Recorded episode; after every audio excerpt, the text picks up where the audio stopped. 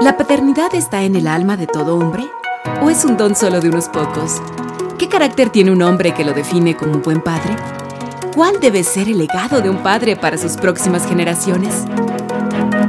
Estás en el momento y el lugar preciso para reflexionar, reorganizar los paradigmas, las ideas y los planes que nos lleven a vivir esa gran aventura de ser papás, porque para un hijo vale más un papá que 100 maestros. Los próximos minutos cuentan entre los mejor invertidos de tu día. Aquí nos entrenamos para que nuestros hijos nos digan, con papá por siempre. Aquí estoy, una vez más contigo para despejar algunas inquietudes. Y quiero comenzar con aquellas cosas, por ejemplo, que nos dicen que a nadie nos agrada. Por ejemplo, te lo dije. U otra como, ¿en qué estabas pensando? O, ¿no se te ocurrió? Y es que muchas veces hacemos cosas sin consultar con nadie en realidad. Lo hacemos en ocasiones hasta sin pensarlo, simplemente por impulso, lo hacemos. Y obviamente siempre nos van a caer las expresiones que te acabo de mencionar. Y es que no solamente a nosotros como hombres nos gusta que nos digan este tipo de expresiones. A los hijos tampoco les agrada. Y el asunto es que como padres muchas veces también solemos utilizar contra ellos. Solemos utilizarlas y a ellos les suena casi como a una sentencia, como a una condena. Te lo dije, o no se te ocurrió, o ¿en qué estabas pensando? Sobre todo cuando nuestros hijos son adolescentes. Bien, el asunto es que solemos hacer cosas sin tomar en cuenta las consecuencias o el efecto que podría tener sobre otras personas o incluso sobre nosotros mismos. Y lo hacemos, entre otras, por falta de una virtud tan esencial que tiene que ver con el dominio propio. Bueno, de eso es lo que vamos a conversar en este episodio. Se dice que somos el resultado de lo que hacemos repetidamente. La excelencia entonces no es un acto, sino un hábito. Y nosotros como padres debemos modelar y educarles a nuestros hijos hacia la excelencia. Pequeño gran desafío. Sobre todo cuando tendemos a actuar de manera antojadiza.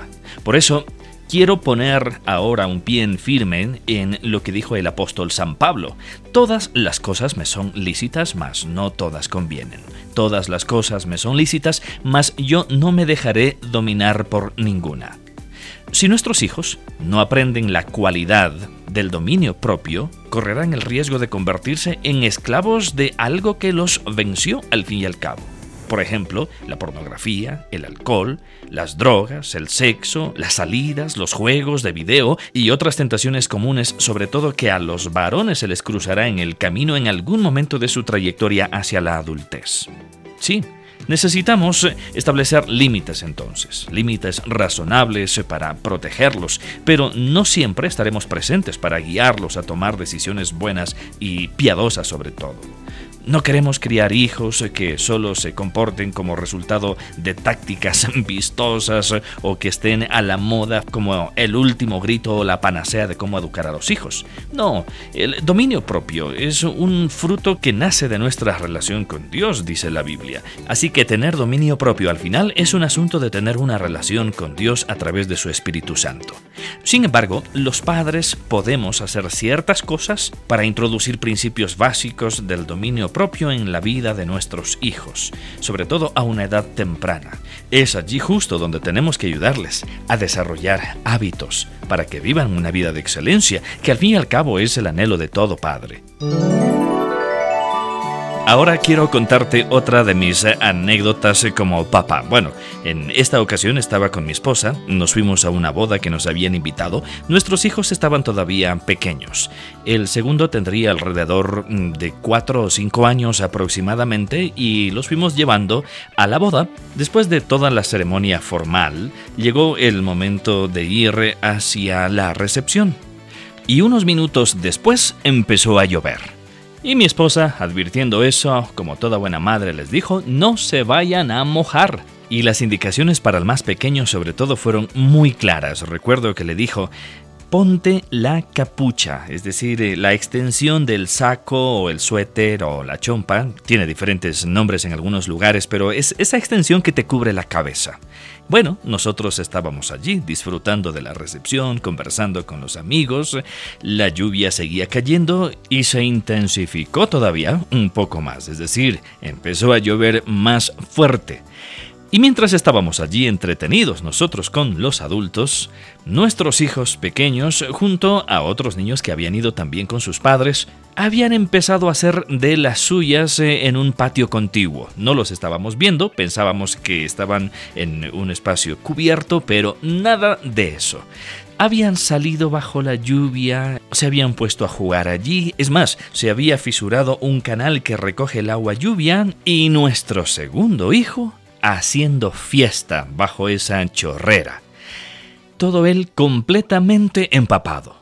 Mi esposa lo había encontrado y le había dicho, pero mijo, ¿por qué estás aquí mojándote? Y él le había dicho, mamá, pero estoy aquí con mi capucha puesta. Es decir, él en su ingenuidad, no sé, pensó que así estaba cumpliendo lo que la mamá le había mm, dicho. Por supuesto, este pequeño no se resistió a la tentación de meterse bajo la chorrera. Así que mi esposa me llamó, yo también fui hasta donde ella estaba, vi la escena, me saqué el saco y era todo lo que había para cubrirle a mi hijo. Así que lo llevamos a la mesa donde nosotros estábamos. Y nuestro hijo le decía a la mamá, Mami, quiero ir a jugar, quiero ir a jugar. Y mi esposa le decía, Mi hijo, pero no te puedes ir, tienes que quedarte aquí con nosotros. Lo único que llevas puesto es el saco de papá. Y él se sentía allí como prisionero entre los adultos. Entonces le dijo una vez más, Ya ves, eso pasa por irte a mojar y no obedecerle a mamá. Tremenda lección. Las tentaciones y nuestros impulsos siempre atentan contra nuestro dominio propio. Y esa es una constante en nuestra vida. Lo es en los niños, pero también en nosotros como adultos.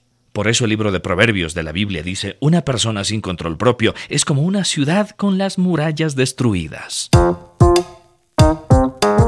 Ahora, considerando todo lo que hasta aquí he compartido contigo, hay un acróstico que finalmente me gustaría dejarte porque finalmente quiero compartir lo que también estoy aprendiendo. Y se trata solo de tres palabras. D de detente, P de piensa y H habla con Dios. Vamos por la primera, detente.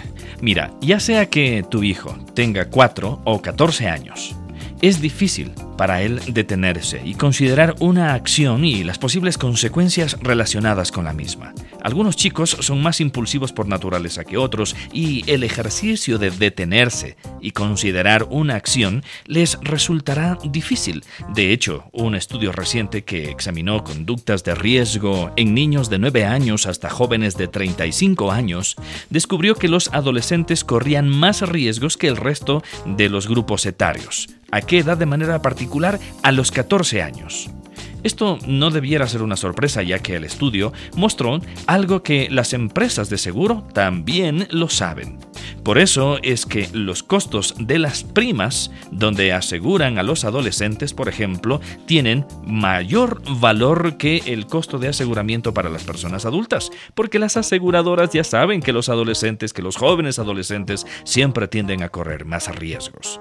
Así que cada vez que nuestros hijos enfrentan una tentación, sea para jugar un juego de video durante cuatro horas seguidas, o sucumbir a la presión del grupo en una fiesta y beber, o ver pornografía en la computadora o tener relaciones sexuales con su novia, necesitamos ayudarles a aprender a detenerse y en segundo lugar pensar pensar en lo que están haciendo. Por supuesto, no es nada fácil que esto suceda, sobre todo cuando un adolescente está involucrado con sus propios deseos.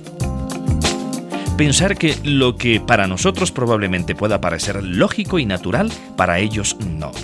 Por eso es importante ayudarles a pensar que cada hecho tiene su propia consecuencia, que hay un efecto, que hay un precio como resultado de cada acción.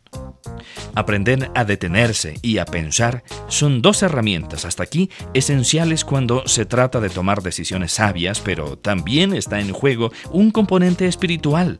Por eso es que hablar con Dios como el tercer elemento de este acróstico, es fundamental. Y no estoy hablando de establecer cierto tipo de disciplinas o normas espirituales pesadas para los hijos, simplemente que ellos aprendan a hacer de la oración una conversación con Dios. Por eso estoy utilizando la expresión hablar con Dios sabiendo que nuestra naturaleza gravita de modo natural hacia la gratificación instantánea y al placer.